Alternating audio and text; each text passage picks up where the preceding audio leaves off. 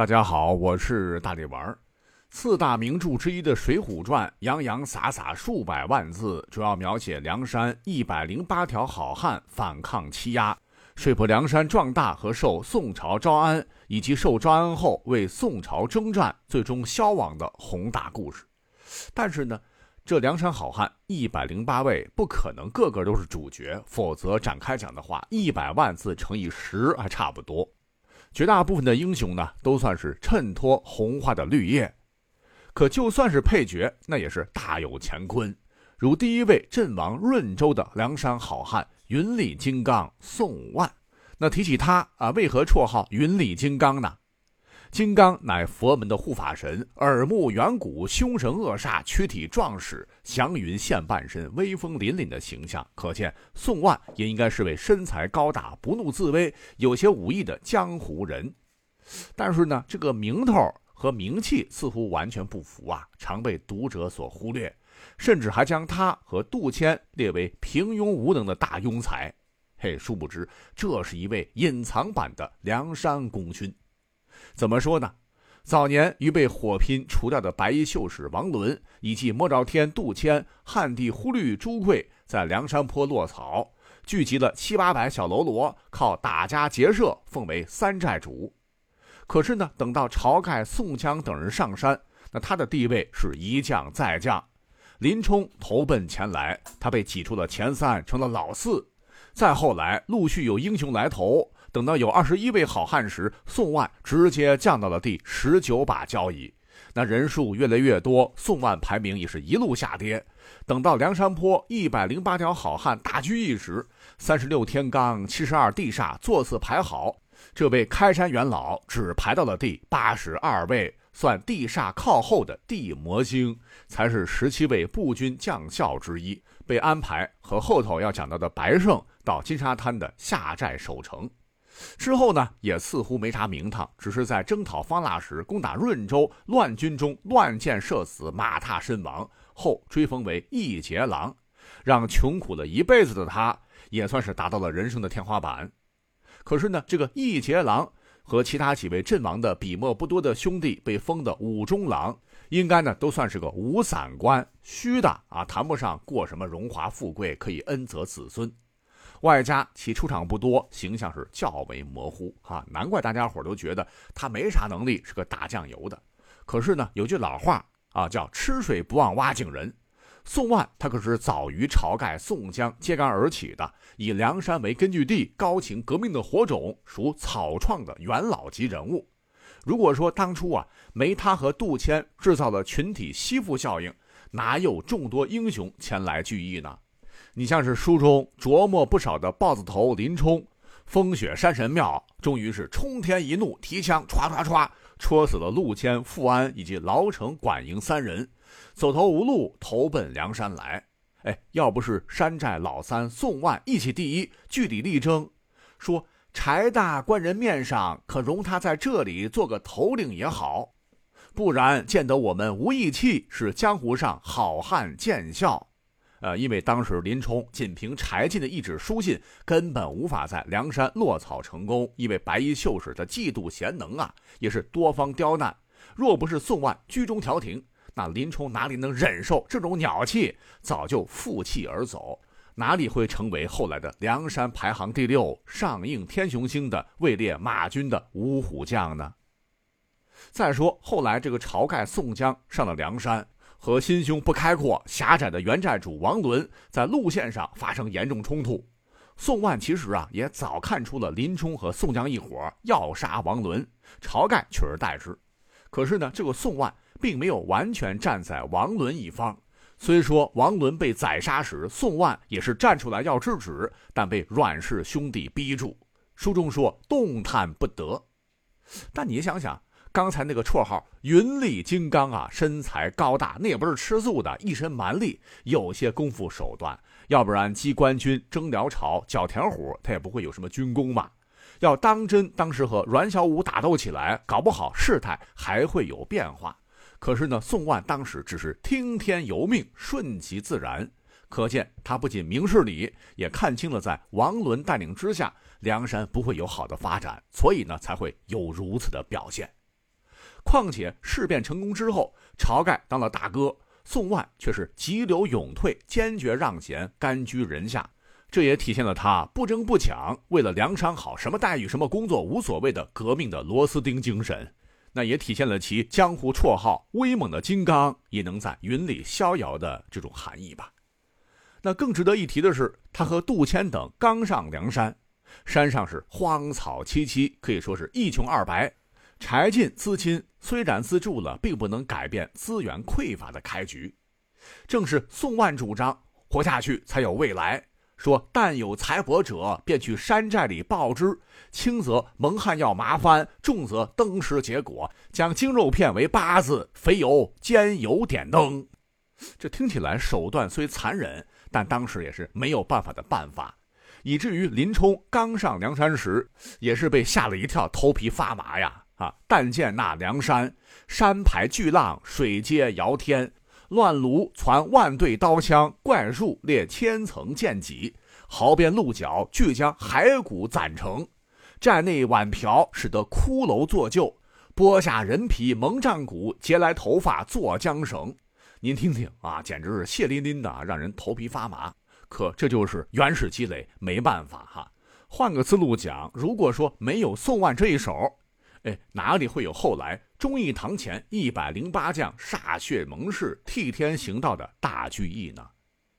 这也就是为何人物虽然大家伙觉得小，可是呢，他和其他几位兄弟壮烈牺牲后，宋江却专门举办仪式，亲自来祭奠宋万。还高度评价说：“想起宋万这人，虽不曾立得奇功，当初梁山开创之时，多亏此人，今日做泉下之客也。”请问，哪里见过宋江对兄弟有如此这么高的评价呢？好，那说完了隐藏版的宋万，我们再来说一说啊，另一位好兄弟老革命摸着天杜迁。那么，为什么叫摸着天呢？啊，不是说本领通天，他原本呢是沧州投奔小旋风柴进的，也是净干些打家劫舍的事儿，武艺呢又平常，只因为身材高大，身长脚长，手也特别长，这才叫摸着天。那看他履历呢，比云里金刚宋万上梁山还要早，书中呢也全是一幅老好人和和事佬的形象。可是呢，他比宋万还惨，本是梁山二寨主。老弟宋万老三，结果晁盖、宋江上位后，地位也是不断下降。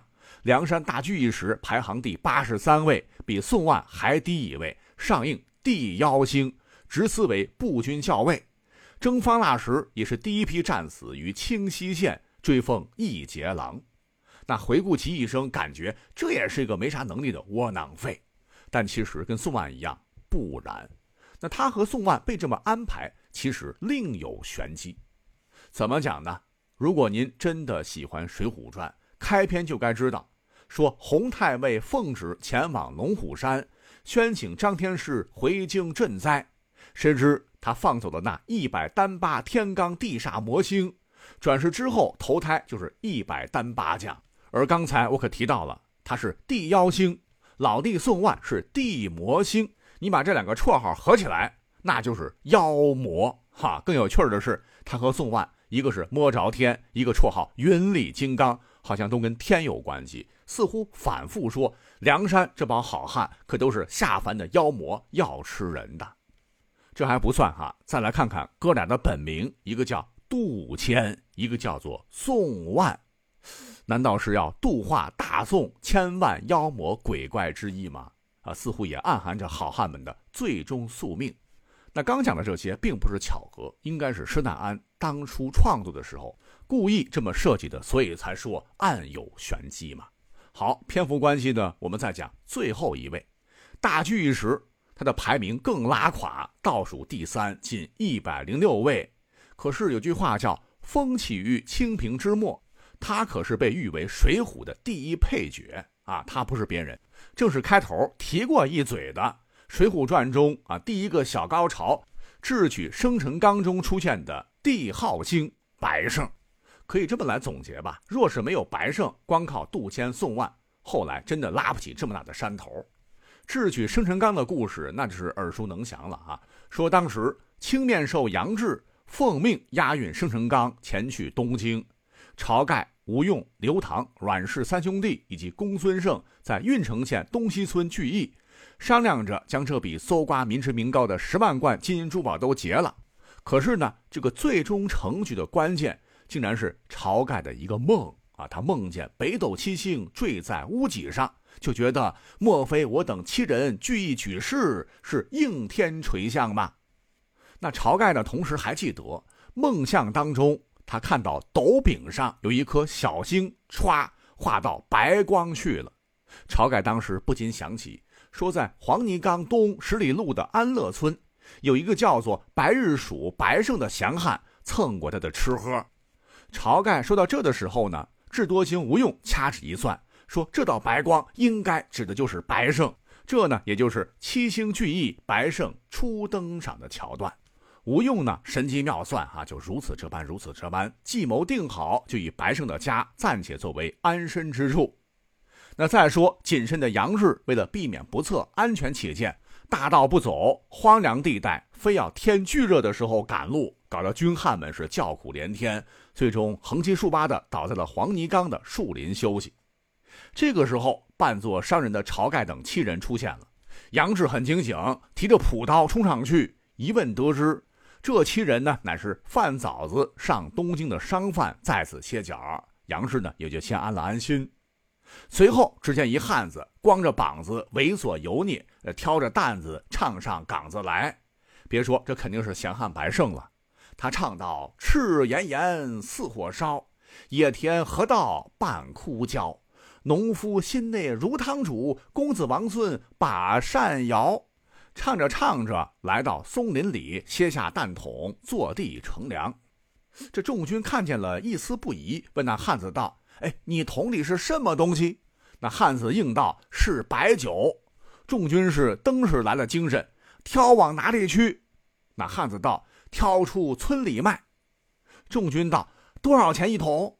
那汉子道：“五贯足钱。”众军于是商量：“哎呀，我们又热又渴，不如买些。”但被杨志呵斥了。他担心酒里有蒙汗药，坚决不让买。这汉子好像也生了气，一撇嘴不卖了。正在这个时候，晁盖等人过来，二话不说交钱，先吃掉一桶。这戏演得很逼真呐！军汉们，包括杨志，都放松警惕啊，渴的、馋的啊，直流口水，冲上去强行买了酒，然后大饮特饮起来。那汉子呢，也收了钱，挑了空桶，依然唱着山歌，溜溜达达的自下岗子去也。这桶酒啊，被喝得一滴不剩。没多久呢，只见这十五六个人是头重脚轻，一个个面面思去，都软倒了。杨志口里只是叫苦，软了身体，挣扎不起，眼睁睁的看着生辰纲被贼人劫去，也注定了他最终被逼上梁山的宿命。从这个故事可见，若没有白胜演技超好、心理素质超强，拿下了戏份最重的角儿，和七位大哥配合默契，火候把握精准，估计这梁山泊英雄第一次聚义的开始，那就是结束。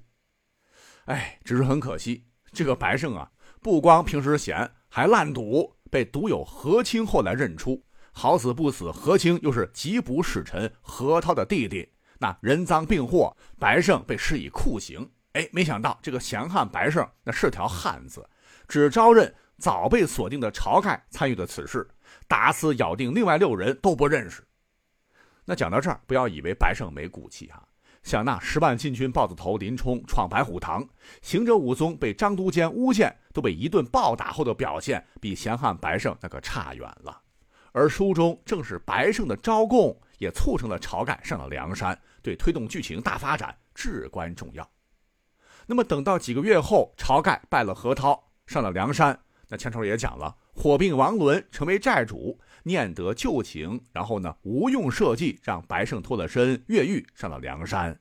别说经历这一番波折，哈，这个降汉白胜自打上了梁山，脱胎换骨，换了一个人似的。三打朱家庄，打高唐州，打曾头市等战役，战功不错。啊只是排位很低方腊时不幸病亡也算是和前两位哥哥一样的凄惨吧。那么一口气哈讲了十四分钟你也看得出来了大人物如宋江晁盖光芒万丈。可是呢推动这个剧情发展的可都是像白胜这样的小人物啊。所谓是好花也需绿叶配那没了他们水浒传的主角们恐怕也会黯然失色。哎这跟真实的历史是一模一样的。